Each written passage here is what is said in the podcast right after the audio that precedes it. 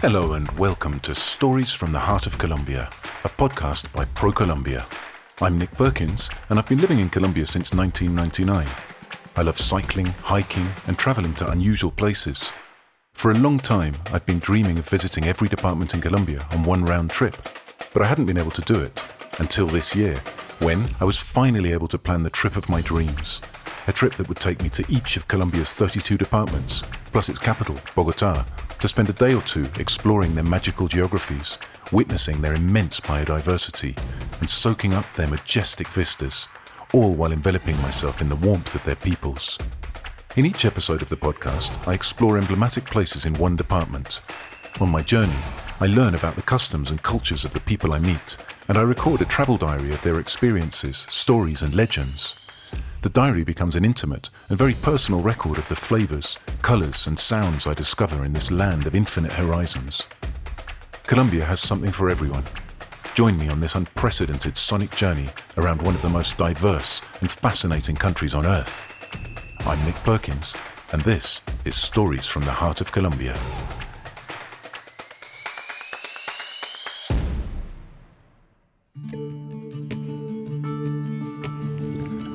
In today's episode, I find myself in the department of Sucre on Colombia's northern Caribbean coast. And I'm actually right now sitting in a canoe. We uh, got in the canoe just on the, uh, the seashore and started to row inland into the Ciénaga La Caimanera, which is a mangrove forest ecosystem, very common in this area of the world.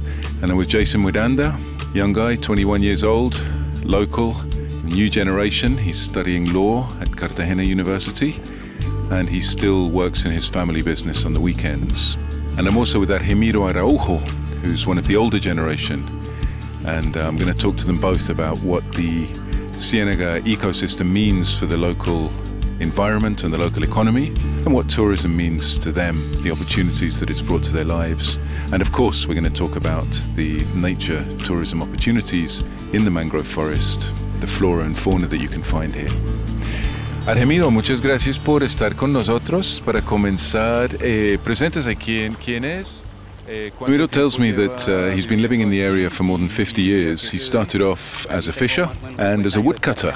At the time, there was less consciousness than we have today, and he would cut down the mangroves in the mangrove forest and sell them. People would use uh, mangrove to build houses with.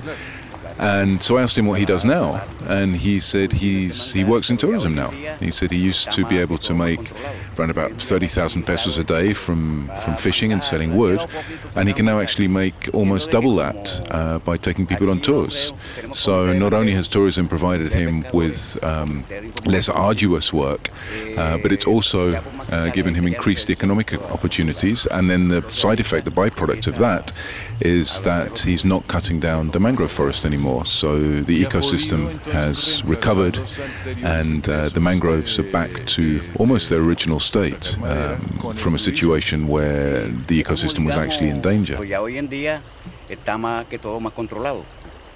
Anteriormente la gente los ponía a cazar los caimanes porque era muy fácil cazarlo en la forma de que con lámpara que utilizan los mineros. So Argemiro tells me that unbelievably people used to come here and hunt the alligators. and he said you know on a weekend uh, 20 30 years ago people would hunt five six alligators. And uh, that's obviously prohibited now. Uh, it's completely prohibited to, to hunt the alligators. and the local community ensures the compliance with the law because their ecosystem and a lot of their tourism income depends on the alligators alligators being here because, of course, tourists absolutely love seeing an alligator hiding in the roots of the mangrove tree as they drift past in their canoe. So I'm sitting here with Jason Miranda. Jason's one of the new generation of people, um, of locals here. He's he's actually only 21 years old, so he's grown up in a time of environmental protection and recovery. So I'm interested to hear his take on, on what the mangrove forest means for him. En mis tiempos libres, pues me dedico a trabajar con los manglares, con los tours y me dedico a lo que es el guía turístico. So uh, Jason's telling me that he's a law student, and in his free time, as I mentioned before, he takes people on tours around the mangrove forest.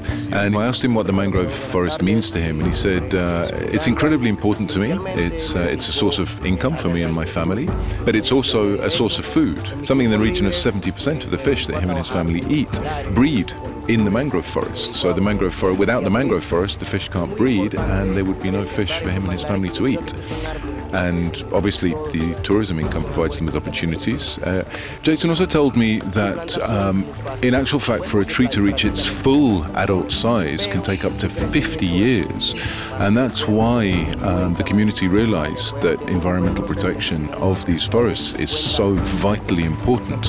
He said, you know, it takes just a few minutes to cut one down, but it takes 50 years for it to grow back. Um, so, you know, something had to be done. And in his lifetime, what he's seen is this progress of, of recovery and of, of environmental awareness. Para poder obtener un buen tamaño y volver a ser el mismo árbol que nosotros talamos anteriormente. Entonces, Jason, usted decide estudiar Derecho. ¿Cómo llega a tomar esa decisión y por qué? Bueno, principalmente porque el derecho So I asked Jason about his decision to study law and do something very different to what anyone else in his family has done, something which took him out of the context in which he grew up.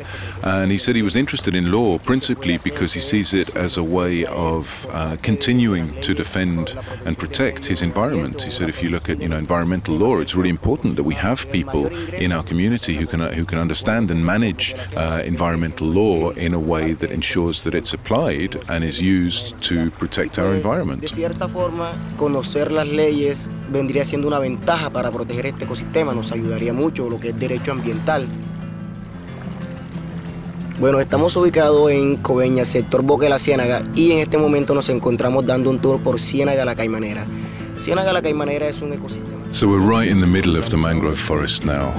We're in a tiny little channel running between the roots that rise up out of the water.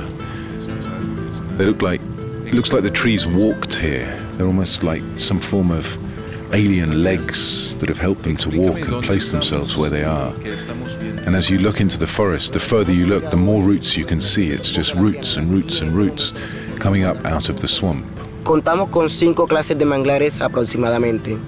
El primero, uno de los mangles más abundantes, So Jason was telling me that there are five principal types of mangrove. Uh, the main one that we're seeing as we um, as we drift through the forest is the red mangrove, and uh, something I didn't realise before: the mangrove roots that come up out of the water and sustain the, the tree trunk are principally for support. And the mangrove actually gets its sustenance from uh, another type of root which grows back down from the branches uh, and dips into the water. So as you're looking at the tree, you've got the roots holding it up, and then uh, from many of the branches, there are what appear to be branches sort of flowing down back into the water. They're actually not branches, Jason's telling me. They're, they're in fact roots, and that's where the tree extracts the nutrients it needs to live.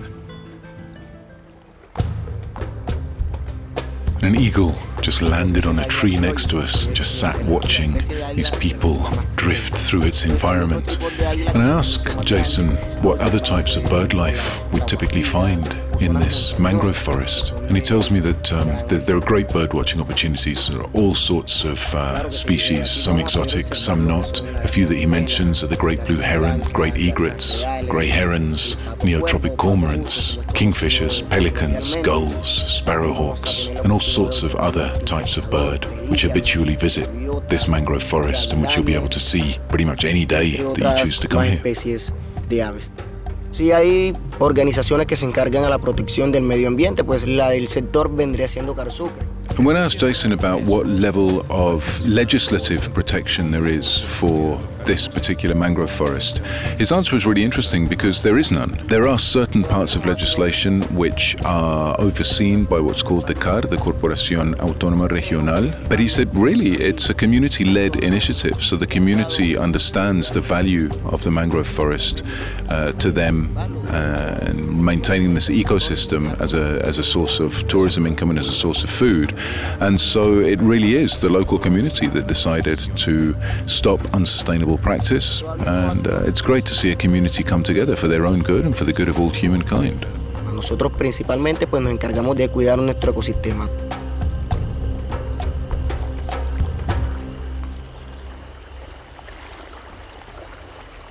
I had a lovely morning on the canoe with Jason and Argemiro, talking about life, the world, and everything, and exploring the mangrove forest and listening to them talk about the conservation efforts here that have had such a positive effect on the local natural environment. In just a few short years, humans have stopped being a threat to the local fauna, and the corresponding increase in animal life and the tranquility of being able to explore a mangrove forest where outboard motors are prohibited have meant that this area has become a popular tourist destination that provides multiple sources of income for the local inhabitants.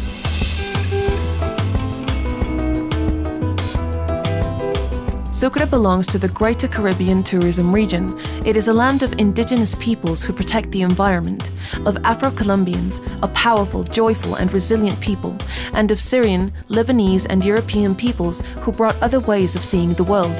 Vallenato, porro, and cumbia fuse all of these cultures in a spectacular rhythm, and they have given way to incomparable gastronomy.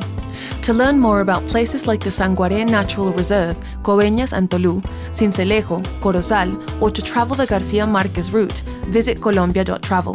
The Stories from the Heart of Colombia podcast was produced by ProColombia. Its contents are protected by the intellectual property laws of the Republic of Colombia and do not reflect the views of the national government, ProColombia, or the other entities that participated in this project. None of these will assume liability for any of the views expressed here.